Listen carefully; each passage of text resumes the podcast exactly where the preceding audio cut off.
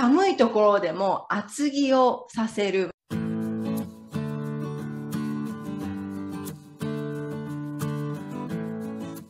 まあ、特に子供に厚着をさせるもしくは自分でも厚着をすることが多いなと思うんですが、うん、そんな大して寒くないだろうってももう本当雪だ雪だるまみたいになってて、ね、それはちょっと衝撃的でしたね。うん、うん、そうですね私も今でもそういうそのまあもちろんあの台湾は日本に比べれば冬はそんなに寒くはないんですけれども、まあ、でも暖房がない分、やはり厚着をしないと寒く感じますね。あと湿気も多いし。ああ、そうですね。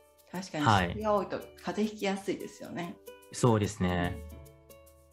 日本みたいにどこに行ってもだ、えー、どこに行っても暖房がついてるってわけじゃないのでやっぱりそれに備えて我慢できる、あのー、服装、はい、で出かけるというのがあるのかもしれないですよね。そうですね。なんかあの、まあ、日本に行くたびに驚くのは、やっぱり日本人の女子高生は、うん、真冬でもミニスカートを履きますね。あ大事ですあれ、うん、あれ不思議です。寒くないの？もう見せなきゃこう女子高生じゃないみたいなね。うんえー、ところはありますよね。いや台湾ではありえないですね。台湾ではありえないですね。ありえないですか、ね、はい、基本的にはスカートを買うときにあの制服のスカートを買うときには膝下で買ってるんですよ。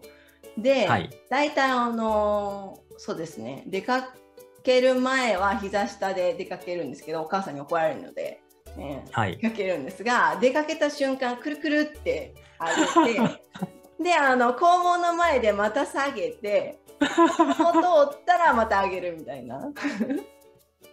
へえ感じですよね。一応 一応注意されるのはちょっとあれなのでやっぱりこう下げたり上げたりね。はい。なのでまあ一応皆さん、まあ、切ってる方もいらっしゃるんですが皆さんこう普通のこう子だと多分ある程度持ってってこう上げたり下げたりしてますね。巻いて。忙しいですね、いやす。ごい勇気ですね。うん。そうなんはい、まあだ男子男子でもその半袖のあのまあ短パンを着て投稿したりしますか？短パン？ブブレん？短パン？長長ズボンですかね？うん、うん、そうですよね。スラックスとか言うんですかね？スラックス。スラックス、うん、こう真ん中に線が入った、はい、あのズボン。スラックスっていうんですか、長ズボンですかね？小学校の時は制服だったんですが、はい、男の子の小学校の制服は短パンでしたね。短パンでした。短パンでした。はい、冬でも短パンで、うん、その上になんかコートを羽織るんですが、でも、はい、うん着てない方も結構多かったですね。寒いです。正直寒いです。でも慣れますかね、うん、結構慣れのところがあるかもしれません。まあ慣れ、慣れかな。なんかやっぱり台湾の小学生とか中学生も一応制服はあるんですけれども、その制服の上にですね、いろいろ着ちゃいますよね。ああ、そうなんですね。はい、うん。なんだろう。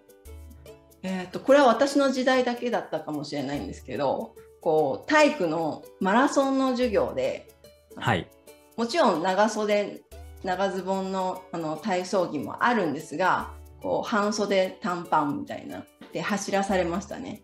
半袖短パン、半袖に短パン、そうそうそう。でまあ先生が言うには子供は風の子って、これも口癖でしたね。子供は風の子って書いてね。風の子だから寒くないんだみたいなね。自分は風の子だから風邪をひいちゃうそうそうそうそう。今はもうそこまでしてないとは思うんですが、そんな時代でしたね。すごい忍耐力ですね。そうですね。あと、あの、はい、こう走ってるとえっと、濡れて風邪をひくかもしれないのでシャツは着たらダメなんですよ、はい、中にシャツ着ないんですねああ、なるほど、なるほど。はい、はい。なんかそういう決まりもありました。はい今思えば本当にパワハラですね。パワハラです。うん。まあ、ある意味、体罰ですね。体罰、体罰、うん、あ、それもあるかもしれません。はい。はい。では、次に、日本人の日本人の特徴。特徴。日本人の特徴、なんかありますかね？うーん。私、あ、うんあ、どうぞ。日本人の特徴。まあ、そうですね。まあ、先ほども言いましたけれども、なんか、あの、遠曲に断る。ああ、遠曲に断る。うんうんあるいは、なんか自分の本音をあんまり言わない。ああ、そうですよね。そう。うん。あとは、まあ、控えめですよね。ああ、そうですよね。はいなんか言葉を使って遠曲に断るっていうのは別に失礼なことは言わないわけじゃないんですよね。で遠曲になんか言葉を選んで失礼ではなさそうなんですがでもやっぱりちょっと言ったりもする のかなわからないんですけど。そうですね。なんかその、オブラートに包んだあ言い方をしますよね。難しい言葉よく知ってますね。オブラートって今の子知ってるのかな？オブラート。知らないかもしれないです。その、かキャンディーの、あ、あはい。昔なんか薬を飲む時にこうオブラートに包ん苦かったのでこうなんだろう、米で作ったシートみたいなのに包んでそう、そう、そうです。はい。そうそうオブラートって言うんですがもうすごくなんかう、んあの、特別な言い方なので、あの、結構、そうですね。多分、大学時代に、おおおあの、記憶しました。その言い回し。はい。素晴らしいですね難しい言葉よく知ってるうんさすがさすがいやいやいやいや。ね うんそうだな。あとは、そうですね。えー、他なんかあと、あと流行を先取りするっていう、うこれは私が感じたところなんですけど、こう、まだ暑いのにマフラーを巻いて流行先取りとかやって、でまだ寒いのにもうなんか春の装いで出かける。ね。そういうところがあったりしますけど。うんと、どうでしょう。うん。私はあんまりそういうところを観察してないので、よく知らないんですけれども、まあ、おそらくデパートとかで安い服を、あの、見て、そのまま衝動買いしてしまったのかもしれないですね。あその季節外れのあの服を買うと安くなりますよね。あーあでも多分そそっち系じゃなくて多分高い方を買ってそうな感じ。なんかまだ夏終わりかけの頃に新しくできた出たなんかあのそうですね秋物を着るみたいなそんな感覚です。そうです。あ、そうですか。じゃあ、うんそのファッションっていうのはどうやってあの探るんですか？えー、探るえ今年のファッションですか？そうですね。まあ、そのどういう服をあの着たら、そのファッションなのか、それどうやってわかりますか？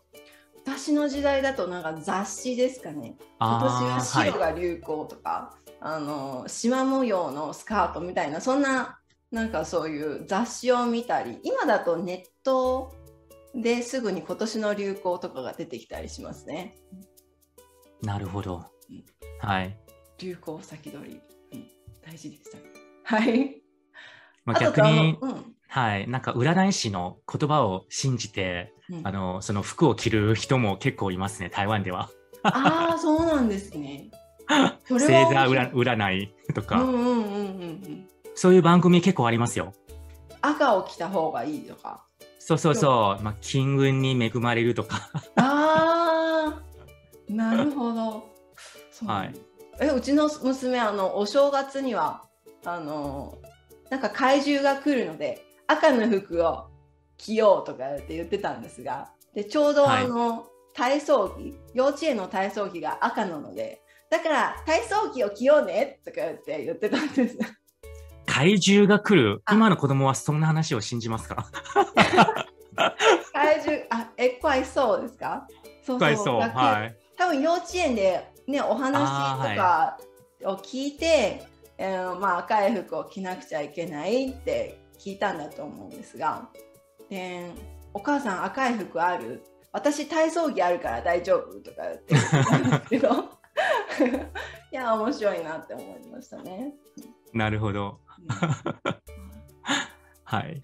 あとなんかリアクションが大きいリアクションがオーバーだっていうねいう話もあったんですがなんか中を見ると日本人だと「わあかわいい!」ねとか言ってね。そうですね。